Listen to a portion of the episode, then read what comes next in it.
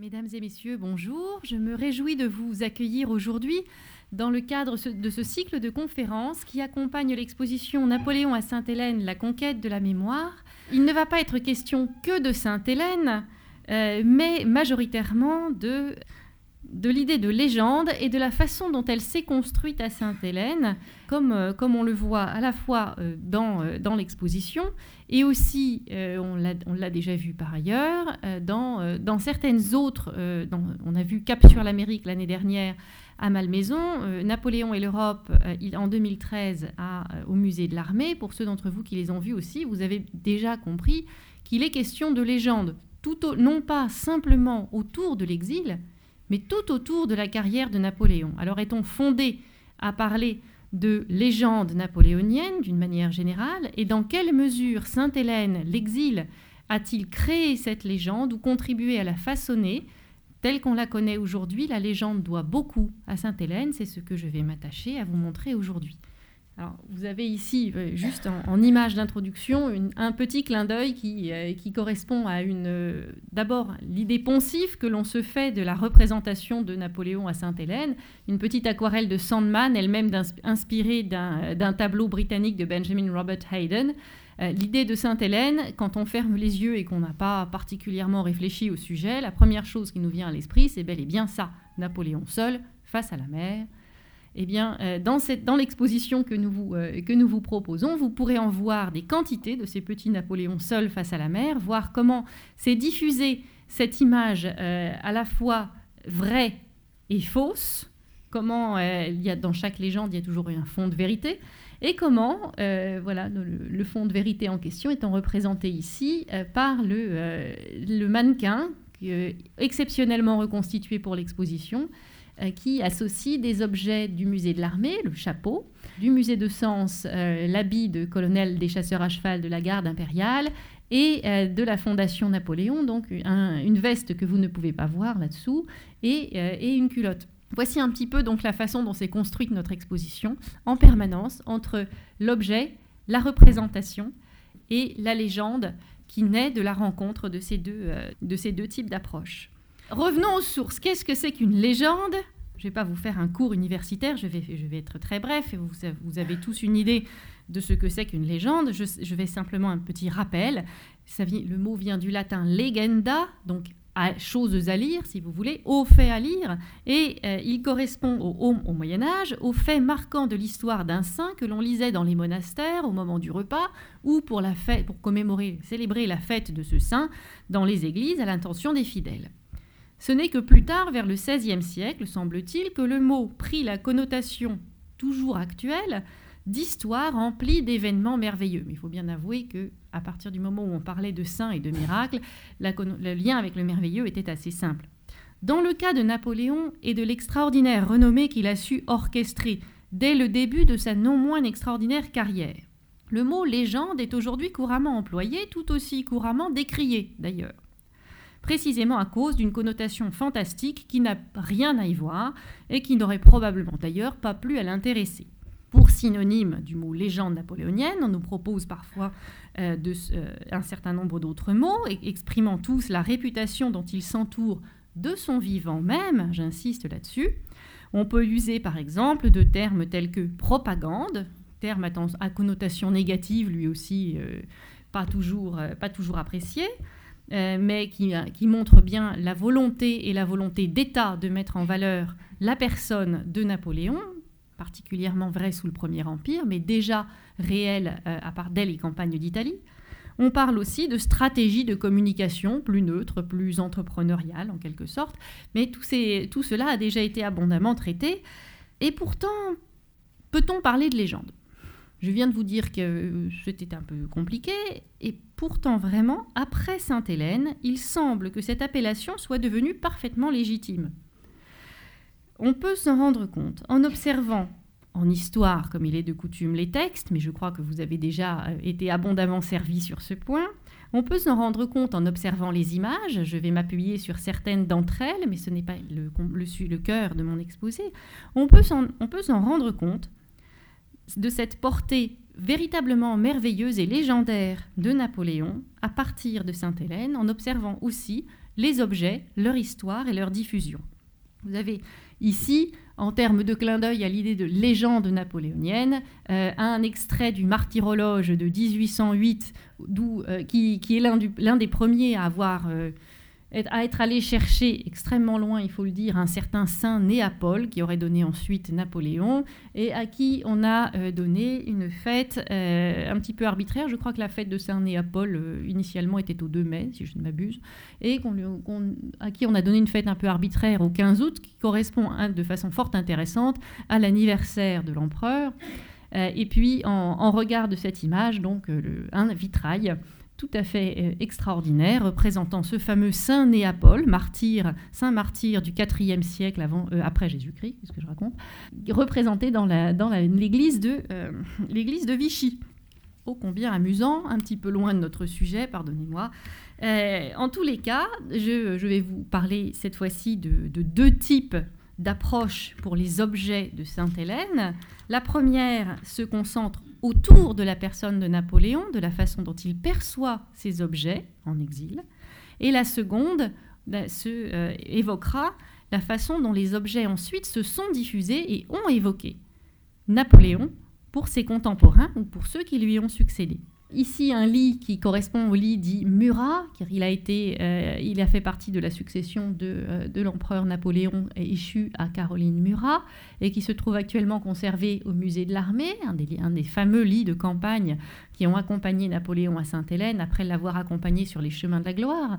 Et euh, juste à côté, l'extraordinaire lavabo euh, en, bois de ronce, euh, or, argent et tout autre matériau plus précieux s'il en est, non moins extraordinairement réalisé par l'atelier de Martin Guillaume Biennet. Deux objets hautement symboliques et liés à la personne, à la carrière de Napoléon, d'un côté en tant que militaire, de l'autre côté en tant que chef d'État, ayant vécu dans les plus extraordinaires, les plus grands, les plus beaux, les plus merveilleux palais de l'Europe. Et ces deux objets se retrouvent, ce ne sont pas liés spécifiquement à l'idée de Sainte-Hélène, au contraire, mais on les lit retrouve. C'est pour ça que je les ai choisis ici en, première diapositive euh, sur, la, la section objets autour de Napoléon. Napoléon, donc, est conscient de la gloire qui l'entoure et des objets qui s'associent à cette gloire, des objets qui l'incarnent en quelque sorte. Cette diapositive vous montre trois meubles, les trois seuls meubles qui l'ont accompagné de, euh, de la gloire jusqu'à l'exil. Donc, vous allez me dire, il y en a deux. Il y avait deux lits à Sainte-Hélène, deux lits qui sont partis dans les bagages de l'empereur, d'abord à bord du Bellérophon et ensuite à bord du Northumberland, et cette athénienne. Quant au lit, on sait que Napoléon y était extrêmement attaché et qu'il les trouvait particulièrement confortables. Il, les a, il en a même fait remonter un lui-même à bord du bateau qui l'emmenait en exil. Et pour l'Athénienne, il y avait, nous dit son premier valet de chambre marchand, dans la chambre de l'empereur, aux Tuileries, un magnifique lavabo en argent sur trépied à col de cygne avec une aiguillère de même métal, ouvrage de Biennet Orfèvre. Lorsque Marchand a fait les bagages, lorsqu'il a couru toutes les portes, toutes les salles des palais euh, de, de Saint-Cloud, des Tuileries, pour emporter en vitesse après la bataille de Waterloo, après l'abdication, alors que l'on savait que l'empereur devait partir et que l'on ne connaissait pas sa destination, peut-être l'Amérique, rêvait-il en tout cas, lorsque Marchand donc prépare ses bagages, il dit lui-même Mon désir de m'emparer de cette guerre était de cette athénienne était combattu par la crainte de faire un acte répréhensible. Sous-entendu, il n'a demandé à personne l'autorisation de l'emporter. Pourquoi? L'empereur avait loué ce meuble dans son usage. Je savais de quelle privation il serait pour lui. Il aimait après sa barbe se mettre la figure dans beaucoup d'eau. Dans la pensée de lui être agréable, je le fis porter à ma voiture et je le couvris de mon manteau pour ne point éveiller l'attention des passants dans Paris et sur la route. Ce meuble, donc, incarne bien plus qu'un objet de toilette ou qu'un objet de luxe, le confort de Napoléon, empereur, maître de l'Europe. Et il fait partie, à ce titre, de ceux qui, clandestinement, rejoignent les bagages de l'empereur à destination peut-être de l'Amérique et plus certainement d'un exil encore euh, difficile à appréhender lorsque l'on se trouve à, Paris puis à Rochefort, mais, euh, mais qui se trouvera être Sainte-Hélène.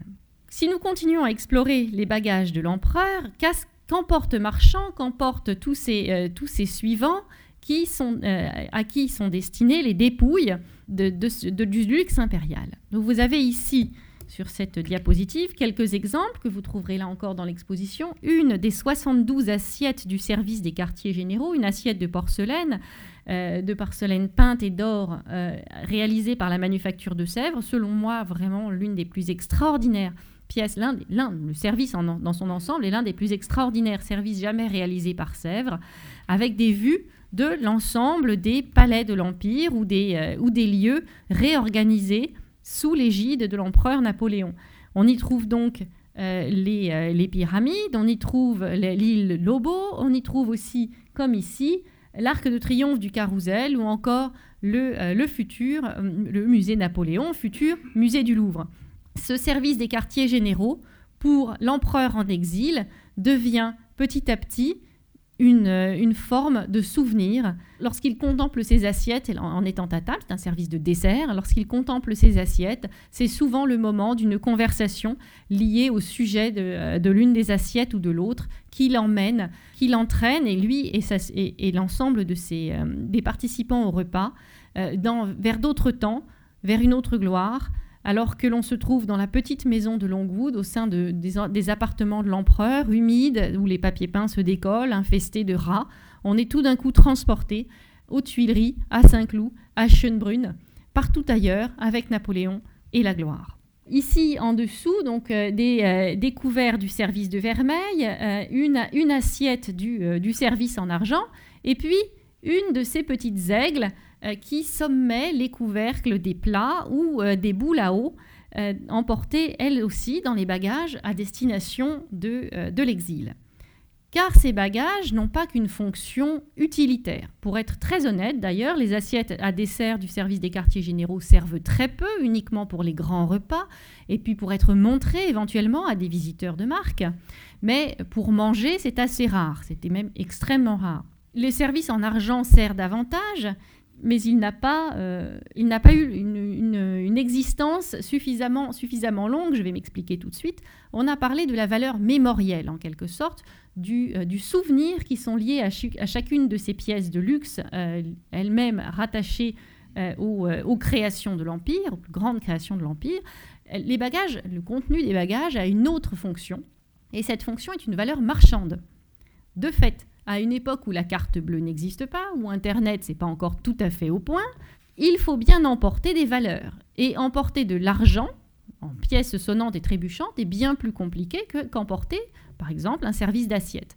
C'est la raison pour laquelle je vous disais tout à l'heure que le, service en argent a eu, a eu une destinée un peu tragique. Écoutez donc parler Lascaz dans le mémorial de Sainte-Hélène, euh, au moment où suite à des difficultés euh, d'approvisionnement et de, financement du train de vie de la maison de Longwood, Napoléon se trouve contraint d'employer une solution extrême. Lascaz nous dit Au retour, l'empereur a considéré un gros panier rempli d'argenterie brisée qu'on devait envoyer le lendemain à la ville. La ville, c'est Jamestown, la seule et unique ville, la capitale de Sainte-Hélène. C'était désormais le complément indispensable de notre subsistance d'un mois larmoyons un peu. D'après les dernières réductions du gouverneur, on savait bien que des capitaines de la compagnie, avaient, la compagnie des Indes avaient offert jusqu'à 100 guinées d'une seule assiette. Cette circonstance avait porté l'empereur à ordonner qu'on limât les écussons et qu'on brisât les pièces de manière à ce qu'elles ne présentassent aucun vestige qui pût montrer qu'elles lui avaient appartenu. De petits aigles massifs surmontaient tous les couvercles. C'est la seule chose qu'il a voulu qu'on épargnât, et il les a fait mettre de côté. Ces derniers débris étaient l'objet du désir de chacun de nous, ils étaient des reliques à tous les yeux. Ce sentiment avait quelque chose de religieux. Nous y voici.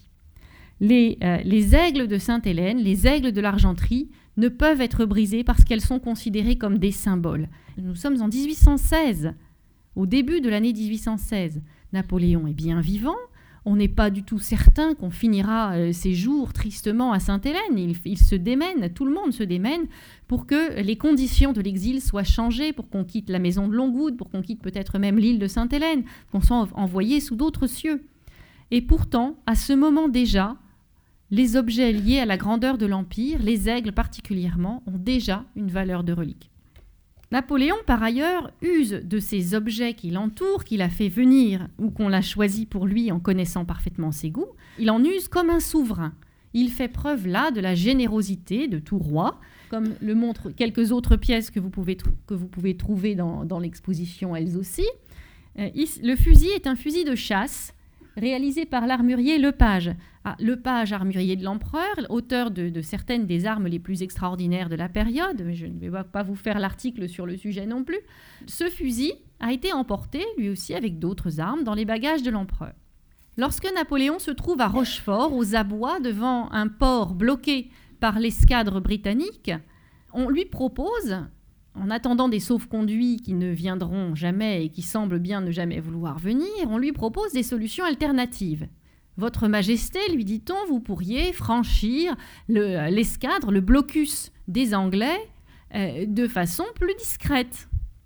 Et notamment parmi, les, euh, parmi les, les, nombreux projets qui lui sont proposés, des projets d'évasion clandestine, il y a celui du capitaine Besson.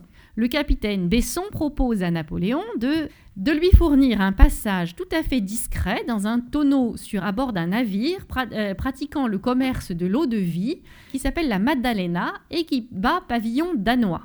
Alors, euh, sans aller dans les détails, battre pavillon, danois et commercer de l'eau de vie à l'intérieur du blocus britannique entre la France et, et peut-être le Danemark, mais on ne sait pas où, euh, me semble tout à fait euh, digne de la, de la, contrebande. Et Napoléon lui-même ne se voit pas, il a bien analysé la même chose euh, d'ailleurs, ne se voit pas en objet de contrebande.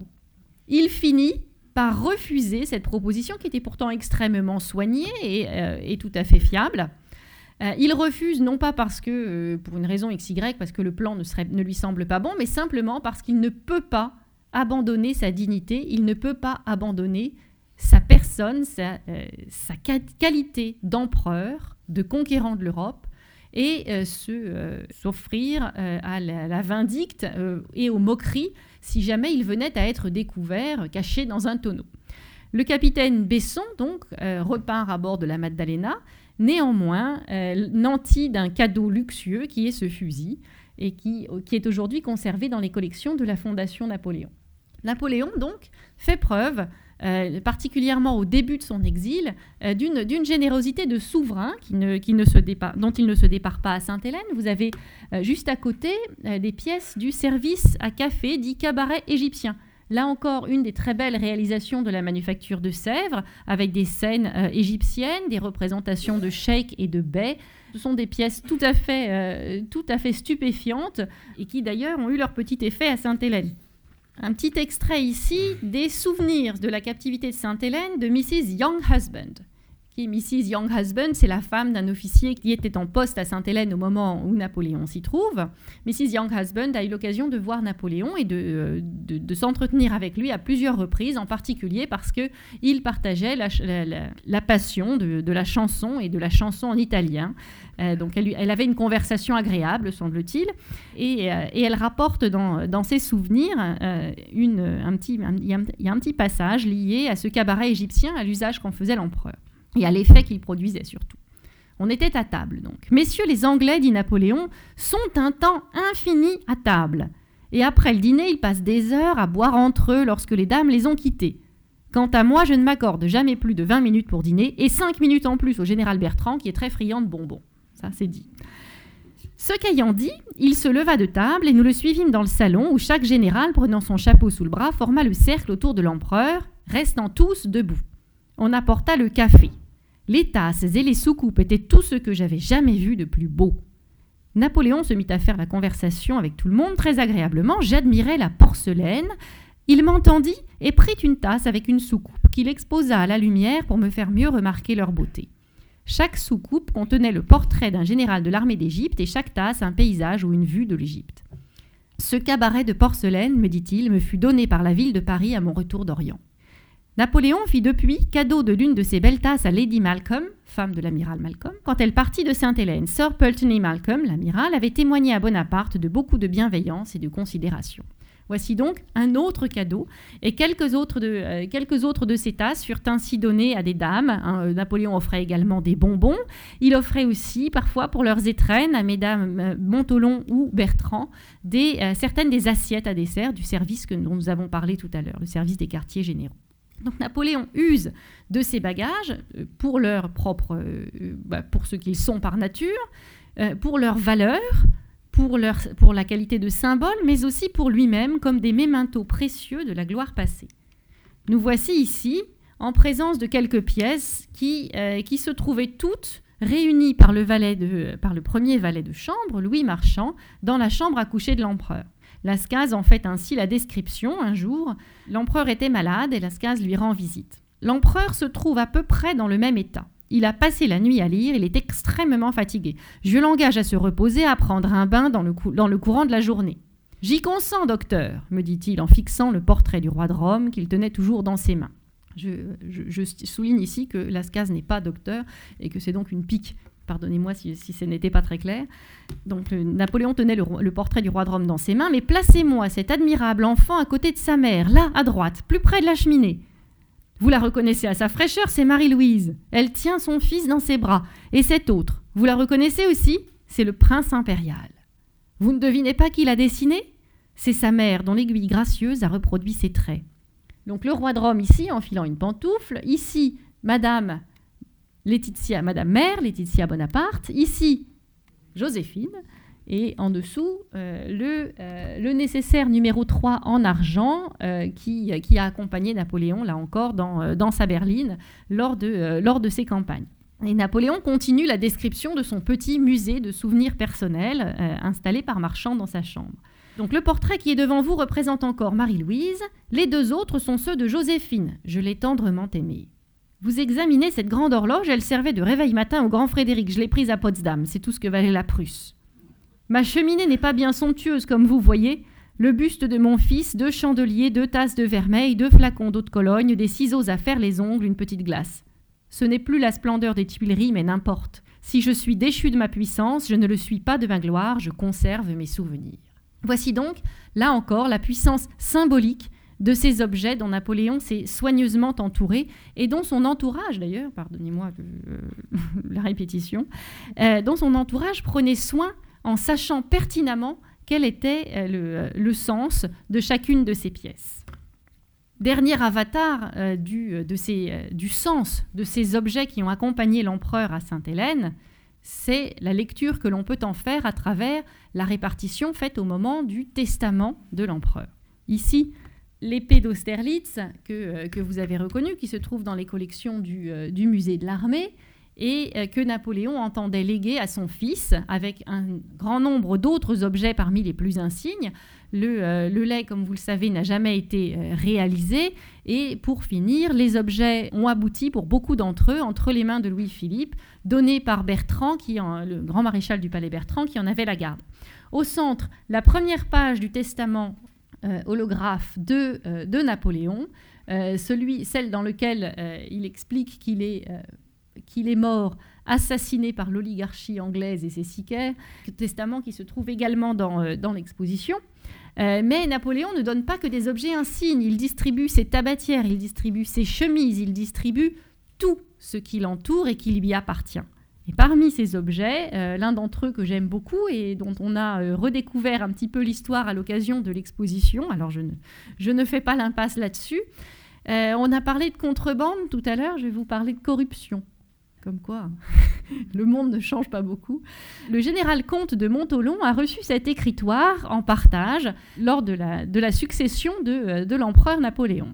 Cet écritoire est celle qui servait à celui qui prenait des notes. Alors, si, pour ceux d'entre vous qui étaient à la conférence de Jacques Jourquin, euh, je ne vous fais pas le détail, euh, vous aurez compris que Napoléon n'écrit pas, il dicte à toute heure du jour, à toute heure de la nuit, et il dicte à toute personne de son entourage qui se trouve à ce moment-là disponible s'il n'avait pas rendez-vous.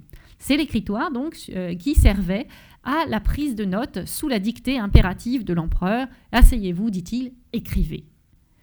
Cet écritoire, euh, donc échu au comte de Montolon, finit par être donné par lui, enfin pardon, euh, vendu par lui pour un prix tout à fait modique, à la fin des années 1820, à un certain juge Le Bob. Or, il se trouve que le juge Lebob était le président du tribunal d'instance de Paris qui, euh, à peu près au moment où se réalisait cette, vente à prix bas, instruisait la, euh, demande du comte de Montolon de euh, voir effacer ses dettes et autoriser son retour en France. Je vous laisse, vous vous-même faire l'addition. Je trouve ça louche. On n'a pas la preuve. L'exil, c'est aussi on a parlé de ce que Napoléon a emporté dans ses bagages, quand même vous faire un petit excursus autour de ce que Napoléon n'a pas emporté et donc il n'a pas distribué ensuite aux membres de son entourage ou de sa famille, euh, mais, euh, mais qui vous donneront une petite idée aussi de la valeur qu'ont pris les objets, même sans aucun, alors, mais aucun intérêt a priori, qui entourent Napoléon en exil. Les notables de Sainte-Hélène, ont été mis à contribution très largement, et l'Angleterre aussi, pour meubler la maison de Longwood, qui n'était absolument pas prête au moment où Napoléon arrive. Il faut bien avouer qu'il euh, est parti en juillet. En août, au début août, on lui signifie qu'il sera à Sainte-Hélène. Il arrive au mois d'octobre. Euh, c'est à peine le temps pour l'île d'apprendre, parce que le voyage dure un peu plus longtemps que la normale pour Napoléon. Euh, c'est à peine le temps pour euh, les membres de l'île d'apprendre ce qui va se passer et de prendre quelques dispositions. À la vérité, tout le système de sécurité renforcé de, de l'île de Sainte-Hélène arrive à peu près en même temps que le prisonnier. On prend des dispositions pour le loger, on se demande à quel endroit on va l'installer, peut-être à Plantation House, la maison du gouverneur, certainement pas, c'est celle du représentant de l'autorité de la couronne. Quelle idée on l'installe donc dans une petite, maison, euh, qui finit par faire 1000 mètres carrés quand même, après agrandissement, avec des appartements d'environ 180 mètres carrés et euh, qui servait de résidence d'été au gouverneur adjoint Skelton de la Compagnie des Indes. La maison de Longwood n'est donc quasiment pas meublée, et en tout cas certainement pas, elle est meublée pour Skelton et sa famille, mais certainement pas pour un ex-empereur et sa suite. Euh, il faut donc très rapidement au gouverneur par intérim Sir George Coburn, amiral commandant la flotte de, l'escadre, l'escadre de Sainte-Hélène, il lui faut donc trouver très rapidement de quoi meubler Napoléon et la quinzaine de personnes qui l'accompagnent. Alors, euh, il prend un petit peu euh, ses dispositions dans tous les sens divers et variés. L'Angleterre, dans le même temps, essaye de faire en sorte de loger correctement son prisonnier, mais tout n'arrive pas tout de suite. Vous avez ici une idée de ce que l'on voilà, ce, dont on parle généralement quand on parle des meubles de Longwood House. Euh, une commode tout à fait somptueuse réalisée par la star des stars de, euh, de l'ébénisterie à Londres à l'époque, Sir George Bullock. Euh, qui avait, euh, à qui s'est vu commander euh, l'ameublement complet d'une sorte de palais envoyé en kit à Sainte-Hélène, mais qui ne sera construit que beaucoup plus tard, à partir de 1820 terminé. Napoléon n'a jamais l'occasion de s'y installer. Néanmoins, les meubles sont arrivés. Napoléon ne s'installe pas dans cette maison que l'on appelle Longwood New House, et dans laquelle il aurait été parfaitement bien logé, semble-t-il, à ceci près que le plateau de Longwood reste très humide. Euh, et que l'on n'y voit quasiment pas la mer et quasiment jamais le ciel à part les nuages. Mais donc, le mobilier, puisque la maison n'est pas, pas construite, le mobilier reste en caisse. Oh, c'est bien bête, se dit-on sur l'île, tous ces beaux meubles tout neufs, euh, arrivés directement, euh, bien à la mode, arrivés directement d'Angleterre. On en donne donc quelques-uns à Napoléon qui peut les utiliser pour, euh, pour Longwood House et on se les partage par ailleurs entre euh, gouverneurs et autres notables de l'île. C'est donc la raison pour laquelle tout le mobilier conçu en Angleterre n'a jamais vraiment connu Napoléon. Parfois, certains meubles euh, ont une origine tout à fait différente et passent quand même pour des meubles de Sainte-Hélène. On prête qu'aux.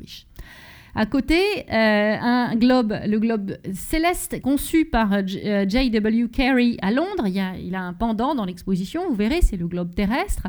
Euh, il s'agit de deux pièces tout à fait, tout à fait précieuses tel que le, les fabriquait le meilleur, euh, le meilleur artisan de Londres à l'époque. C'est un cadeau du gouverneur. Les globes se trouvaient d'abord à Plantation House, dans sa propre maison, dans sa propre résidence, et de façon à se faire en sorte que euh, à Longwood, on ait un, un, cadre euh, relativement approprié. Le gouverneur a fait envoyer ces deux globes, de même que le billard, que vous verrez aussi dans l'exposition, fait partie de ces, de ces cadeaux destinés au moment de l'installation de Longwood à, à donner un petit peu de lustre à cette, à cette villa de campagne.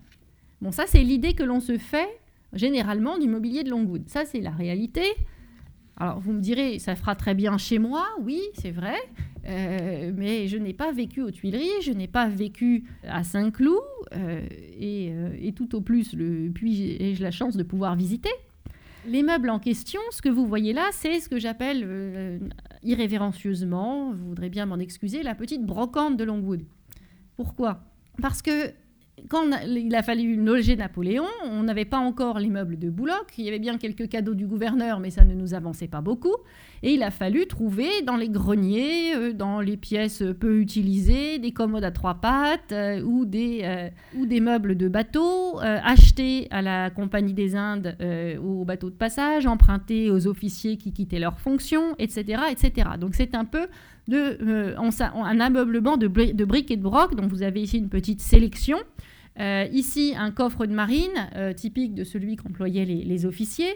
Ici, un paravent chinois, donc typique du genre de commerce qu'on trouvait entre euh, Londres et la Chine, ou entre Londres et Calcutta pour le, euh, à bord des bateaux de la Compagnie des Indes, pour lesquels Sainte-Hélène et l'île escalent au milieu du trajet.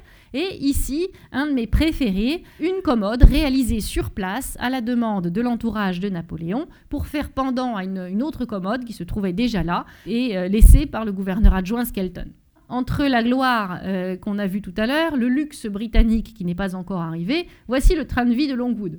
Et donc on pose sur ce genre de dessert euh, les, euh, les, assiettes à dessert du service des quartiers généraux, par exemple. Ça donne une assez bonne idée de l'exil, je trouve. Ça donne même un peu le vertige, en quelque sorte. Alors en 1822, juste après la mort de Napoléon, au mois d'avril, se tient à Sainte-Hélène une grande vente. Une vente du mobilier de la maison de Longwood. Napoléon est mort, tous, ceux qui l'avaient accompagné en exil se sont hâtés de rentrer en France, il y avait à peu près un an de cela, et il faut bien faire quelque chose du mobilier des exilés. Alors on les vend. Il y a quatre vacations à Sainte-Hélène, quatre vacations lors desquelles on s'arrache à proprement parler les meubles qu'on avait euh, donnés avec réticence et parce qu'on ne s'en servait plus euh, quelques années auparavant. Voici donc euh, la, notion de, symbole et de valeur ajoutée aussi euh, aux, objets de l'exil, même lorsqu'ils n'ont pas été approchés directement par Napoléon, lorsqu'ils ne faisaient pas véritablement partie de l'ameublement de son appartement personnel, ces meubles ont pris tout d'un coup une valeur absolument extraordinaire. Aujourd'hui, pour beaucoup d'entre eux, ils ont été rassemblés patiemment depuis 100 ans par les directeurs des musées nationaux de, euh, Sainte-Hélène, euh, qui, qui s'acharnent auprès des descendants de l'île, des, des descendants de tous les notables de l'île, à retrouver ces meubles et à redonner à la maison de Longwood l'allure qu'elle avait au moment de l'exil de Napoléon. Alors, je vais très vite. Pour la, suite, on a, parlé de la valeur qu'avaient les objets pour Napoléon ou que Napoléon lui-même a donné aux objets. Il y en a d'autres qui, eux, euh, font en quelque sorte une sorte de retour sur investissement qui finissent par appartenir pleinement à la légende et à Napoléon. Alors, vous avez, euh, euh, déjà eu l'occasion d'écouter Jacques Jourquin parler de, parler de l'écriture, un petit rappel simplement sur le fait que l'écriture n'est pas juste une chose immatérielle. Un des manuscrits pour la campagne d'Italie, rapporté par Lascaz euh, dans, ses, euh, dans ses bagages, euh, et qui correspond à une, à une version assez ancienne, version brouillon des, des campagnes d'Italie, ici donc par Napoléon, dicté par Napoléon lui-même, je, précise. Ici, euh, une page du journal de Gourgaud qui vous donne une bonne idée de ce que c'est qu'écrire à Sainte-Hélène quand on n'a pas de papier. Il n'y a plus de marge, il n'y a plus d'interligne et euh, si possible, il n'y a pas de saut de paragraphe d'ailleurs. C'est tout petit, hein, évidemment. Euh, à côté, une page des souvenirs d'Ali qui lui écrit beaucoup plus tard, vers la fin de sa vie, euh, et donc pas à Sainte-Hélène, qui a un peu plus de place et un peu plus de papier. Euh, tout ça, c'est simplement un petit clin d'œil au travail de Jacques Jourquin et à la légende, à la diffusion de, de l'histoire de Sainte-Hélène qui donne lieu ensuite à cette, à cette légende car, euh, euh, l'histoire des objets ne s'arrête pas à la mort de Napoléon le 5 mai 1821 à 17h49 sur l'île de Sainte-Hélène. L'histoire des objets continue, elle continue à travers les récits des témoins, qu'ils soient publiés ou non. Ceux que vous avez ici n'ont pas été publiés. Enfin, les mémoires de Napoléon l'ont été à partir des années 1840. Gourgaud, c'est en 1899 pour la première fois qu'elles sont publiées. Et quant à Ali, la publication est toujours en cours sous la plume de Jacques Jourquin. Et ça, je crois que vous êtes au courant. Cette parole, venue de l'île de Sainte-Hélène, je vous avais déjà eu quelques extraits de Lascaz, de Marchand, de Mrs. Young Husband, donc même quelqu'un qui n'est pas un témoin euh, majeur, euh, euh, a parlé de l'exil, a parlé de l'empereur, ils ont tous parlé des objets. de ce caractère de relique que soulignait déjà Lascaz en 1816 est extrêmement présent. J'en veux pour preuve ici, autour euh, d'un exemplaire de la toute première édition du, euh, mémorial de Sainte-Hélène, donc le journal de Lascaz. Cette fois-ci, ce ne sont pas les mémoires de Napoléon, c'est bel et bien le journal de Lascaz, publié à, Paris à partir de 1823. Donc ça, c'est un exemplaire de la première édition qui se trouvait dans la famille de, euh, Lascaz et qui lui a probablement appartenu. Et à côté, un éperon. Voilà une association d'idées intéressantes. Je vous laisse pas gamberger quand même, je vais pas vous faire ça. Dans le mémorial, Lascaz humanise Napoléon, il le dépolitise en quelque sorte. À travers ses récits de la vie quotidienne à Sainte-Hélène, il donne à Napoléon une autre envergure, celle d'un être humain, celle d'un grand homme avec ses faiblesses, avec euh, euh, ses, forces aussi. Et de ce point de vue, il participe pleinement à l'écriture d'un nouveau type d'histoire. Lorsque Napoléon a quitté la France en 1815, il était majoritairement perçu comme un ogre, un tyran, une abomination. Et pour les nouvelles générations, il représentait tout ce, dont on ne voulait pas. C'est un peu la, la raison pour laquelle j'ai choisi en titre de cette partie un petit extrait de, de Milly ou Alternatal d'Alphonse de Lamartine.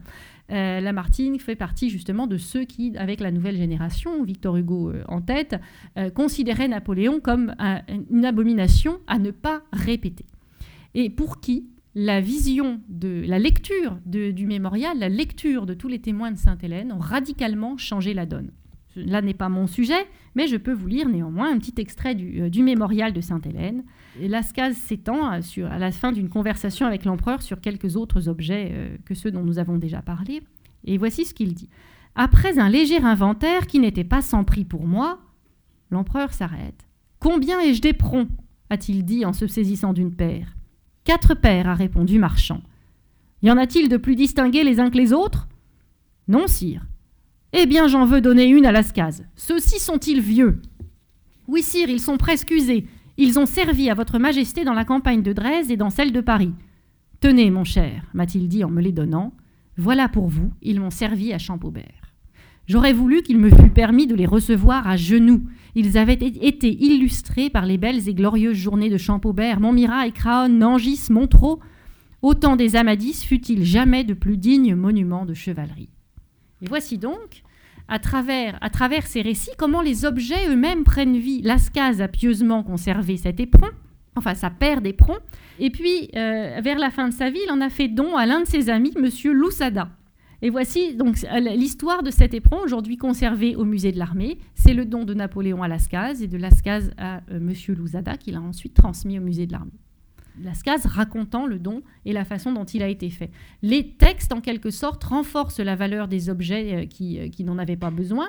et, et, ainsi, on se retrouve, comme, la baignoire aussi, euh, à conserver, au-delà de toute raison presque, des objets tout à fait insignifiants. La santé de l'empereur, nous dit encore, durant les six mois qui précédèrent notre établissement à Longwood, ne sembla pas éprouver la moindre altération. Les heures, la nourriture n'étaient plus les mêmes. Ses habitudes étaient toutes bouleversées. Lui, accoutumé à tant de mouvements, était demeuré enfermé tout ce temps dans une chambre, à bord d'un bateau. Les bains étaient devenus une partie de son existence et il en avait été constamment privé, etc., etc. Ce ne fut qu'après être arrivé à Longwood et lorsqu'il eut retrouvé une partie de ses objets, qu'il eut couru à cheval, qu'il eut couru à cheval pardon, et repris des bains, qu'on commença à apercevoir une altération sensible. La baignoire, donc, que vous avez ici, qui est l'une des trois baignoires et celle qui a été la plus couramment utilisée, l'une des trois baignoires dont Napoléon s'est servi en exil, a, elle également été, conservée, alors que, euh, bon, à part, euh, à part la qualité, euh, l'usage que l'on pouvait en faire, ça n'est pas un objet qui ressemble ni de près ni de loin à l'athénienne de Martin-Guillaume Biennet, dont on a déjà parlé tout à l'heure. Il s'agit donc là bel et bien de conférer aux objets une valeur qui les dépasse, qui les transcende, et en retour, en retour, ces objets participent à la construction de la légende. Vous avez ici sous les yeux une reproduction du tableau de Charles de Steuben commandé par le colonel de Chambure en 1829. En 1829, je précise, nous sommes encore euh, sous, sous, la monarchie Bourbon et, euh, le nom de Napoléon reste proscrit. La mémoire de Sainte-Hélène se cache lorsque, euh, lorsque l'on publie à Paris une estampe montrant Marchand, Louis Marchand, Louis Marchand veillant le corps de Napoléon dans son, dans son salon de Longwood, juste après la mort. L'estampe s'appelle Intérieur. Et il n'y a pas moyen, sauf pour ceux qui savent, d'identifier véritablement le salon de Longwood, la dépouille de l'empereur, etc., etc. On publie, quand on publie, on publie à Gand, on publie en Suisse, mais on ne publie pas à Paris. Et donc, pourtant, en 1829, le colonel de Chambure ose commander au peintre Charles de Steuben, l'un des grands représentants de la, de la jeune génération montante, une œuvre dont il explique lui-même ce qu'elle représente à ses yeux. Il fallait 1815 et surtout le rocher de Sainte-Hélène, les angoisses d'un lent assassinat, les humiliations d'un odieux espionnage pour révéler tout ce qu'il y avait de haut et de simple dans cette âme, celle de Napoléon. Il fallait ces doux épanchements de l'amitié, ces, longues heures de mélancolie, ces naïves causeries du malheur et ces révélations du génie désormais enchaîné, retomber sur lui-même, ne pouvant plus rien sur l'avenir, s'emparant du passé et se faisant en quelque sorte pour lui-même la postérité. Là, nous le voyons comme un autre homme inégal, inconséquent, triste, sensible, bon, emporté, découragé de lui-même ou enivré de l'orgueil de sa force. Nous avons l'homme tout entier, et maintenant nous reconnaissons aux Tuileries, au milieu de rois à genoux et d'une légion de héros, les traits que nous avons vus en quelque sorte au coin du feu. C'est ça, d'après le colonel de Chambure, euh, au moment de, au moment de la réalisation d'une d'une œuvre générale sur l'histoire de Napoléon, faite de, lithographies commandées aux plus grands artistes de la génération romantique. C'est ça pour Chambure, le sens de Sainte-Hélène, et c'est ce que montre aussi le tableau qu'il a commandé et qui, qui a véritablement rencontré un succès incroyable pour l'époque. Euh, tout le monde s'est pressé pour voir au moment de la vente euh, euh, qui allait s'organiser, pour voir ce tableau, et tout le monde en a parlé. Stendhal lui-même, euh, qui en a fait la critique, explique la, façon dont il a vu ce tableau, qui correspond pour lui à l'un des plus, euh, au, chef-d'œuvre de l'un des plus grands artistes de la période. Et ce qui est intéressant pour Stendhal, c'est que les objets, que le, tableau reprend les objets de Sainte-Hélène, les véritables reliques rapportées par les témoins de l'exil. Marchand, euh, entre autres, a été mis à contribution, lui qui conservait beaucoup de pièces euh, de, l'entourage immédiat de, de l'empereur. Et c'est ainsi, ou qui, soit il a fait des dessins, euh, comme on le voit par exemple dans l'exposition, c'est... Euh, Marchand a fait des dessins. Le, grand maréchal du palais Bertrand, lui aussi, a fourni un croquis de l'aménagement du salon à destination du peintre. Donc il avait des sources directes qui ont d'ailleurs validé le, valider l'installation de, de, l'ensemble du salon dans le tableau. C'est ainsi que Marchand a, donné des idées sur le fauteuil ou sur la table gigogne que vous voyez, alors le fauteuil que vous voyez ici, ou la table gigogne que l'on devine euh, à, côté du, lit. Ce sont les objets de l'entour. Et pourtant, ça, ce sont des meubles qui font partie de ceux qui ont été fournis par les Anglais. Marchand n'en dispose pas, mais Marchand, et comme Bertrand, a une excellente mémoire visuelle, il est capable de faire des dessins, et c'est ainsi que la légende s'empare même de tout un tas d'autres pièces qui, n'en avaient pas destination à l'origine. Autre chose, les témoins de l'exil ont rapporté, bien entendu, un certain nombre de souvenirs, on en a parlé, mais des souvenirs à lire, des souvenirs à raconter, et aussi des souvenirs à donner, des souvenirs à emporter. Dans les collections euh, euh, de la plupart des musées de France, on trouve quelque part, hein, peut-être pas toujours parfaitement mis en valeur, en général en réserve et pas toujours parfaitement identifié, euh, on trouve un certain nombre d'éléments, des petits cadres reliquaires ou juste des petites boîtes avec des, avec des cailloux dedans, par exemple, ou des feuilles, ou des mèches de cheveux, ou tout autre objet qui peut se diffuser. À, Malmaison, euh, on trouve une, immense collection, entre autres, de, pièces rassemblées par les frères Archambault, par Courceau, par Bertrand, par Courceau, pardon, le chef de bouche à Sainte-Hélène, par le grand maréchal du palais Bertrand, par Louis Marchand, donc valet de chambre de l'empereur à Sainte-Hélène. Tous, quand ils sont partis de l'île, ont emporté des petits bouts de quelque chose, des bouts de tapisserie, des, euh, morceaux de, du manteau qui a du manteau de maringot qui a servi de drap mortuaire, etc., etc. Et tous ne les ont pas gardés, ils les ont distribués, distribués aux gens qui avaient pour eux de l'importance ou qui sauraient faire quelque chose de ces pièces et qui, pour certains d'entre eux, soit, euh, comme ici, Bertrand avait déjà préconstitué une sorte de reliquaire, vous voyez même à l'intérieur, le cadre est, postérieur, mais à l'intérieur, il y a un mot authentifiant le, authentifiant l'ensemble des objets fournis par Bertrand. ici, ici c'est Courceau qui lui-même a réalisé ces petites aigles en papier découpé en souvenir de Sainte-Hélène. Et on va très très loin. Au bout d'un moment, il y a de la terre. Aujourd'hui encore, on va à Sainte-Hélène pour et on en rapporte de la pierre, de la terre. On en rapporte des pierres du tombeau. On en rapporte des feuilles, des saules, qui sont d'ailleurs tous morts. Les saules de l'époque sont morts à force d'avoir été dépouillés par les visiteurs. C'est un commerce qui ne date pas d'aujourd'hui, même pas d'hier, qui s'est mis en place quasiment dès le lendemain de l'inhumation de Napoléon c'est euh, de l'eau de, la source Torbette, de la vallée de Sainte-Hélène, etc., etc. Toutes ces pièces qui, aujourd'hui, ben, l'eau de la source, quand elle coule, euh, elle n'a plus beaucoup de rapport avec le corps de Napoléon, de près ou de loin. Le mortier de la tombe, aujourd'hui ou même après 1840, c'est le mortier qui a été refait après l'exhumation. Les saules, quand, quand on va chercher une branche après 1840, on sait qu'ils sont presque tous morts. Et pourtant, ça, ça continue, ça se transmet, c'est une, c'est, une, logique immatérielle qui se fige en un lieu et dans des objets. Sainte-Hélène est devenue en quelque sorte un, lieu de pèlerinage dont on rapporte des reliques, euh, dont le caractère est quasiment religieux. Un dernier exemple, euh, avant de, euh, de, cesser de vous assommer, un dernier exemple, donc c'est l'affaire du masque mortuaire. Vous avez ici une version qui a appartenu, enfin qui se trouvait dans la famille de, euh, du docteur Antoine Marquis, une version de ce masque mortuaire qui est une version positive. Je vais insister un tout petit peu sur le sujet positif-négatif parce que vous savez qu'il y a des tas de, de, controverses diverses et variées autour de l'authenticité d'un masque, d'un autre, etc.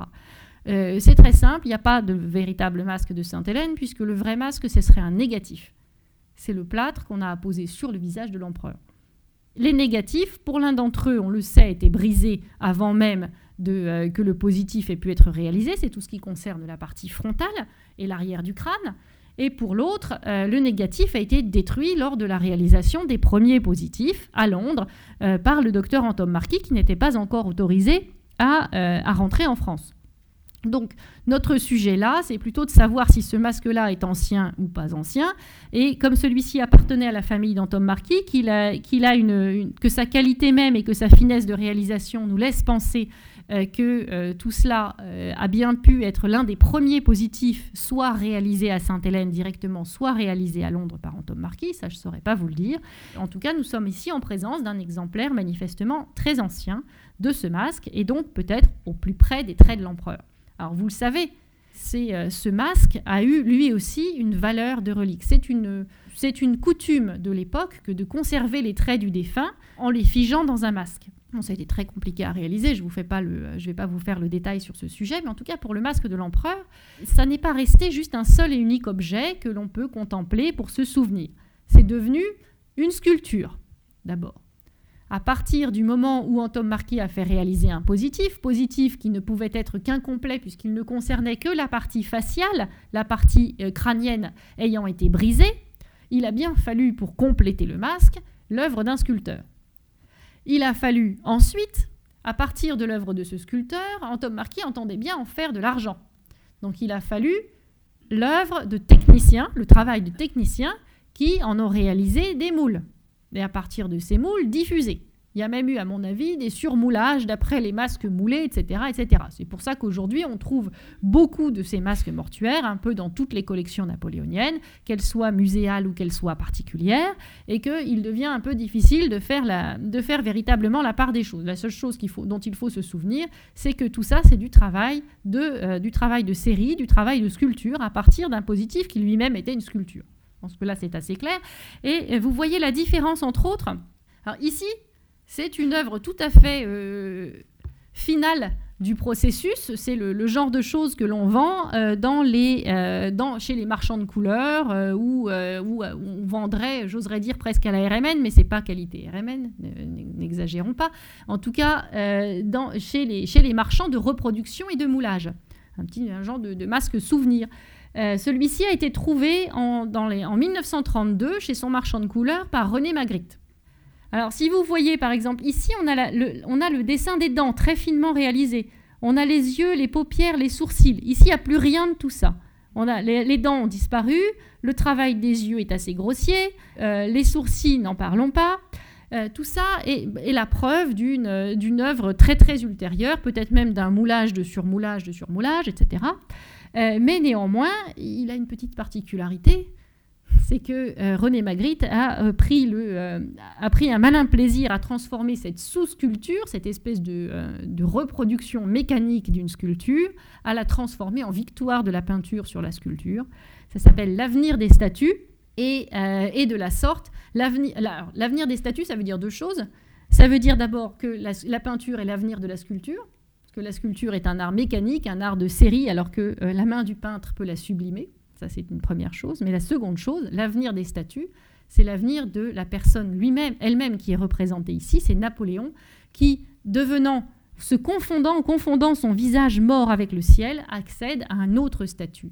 Ça n'est plus Napoléon l'empereur, ça n'est pas Napoléon le conquérant, ça n'est pas Napoléon l'exilé, c'est Napoléon le mythe ou, peut-être Napoléon, la légende.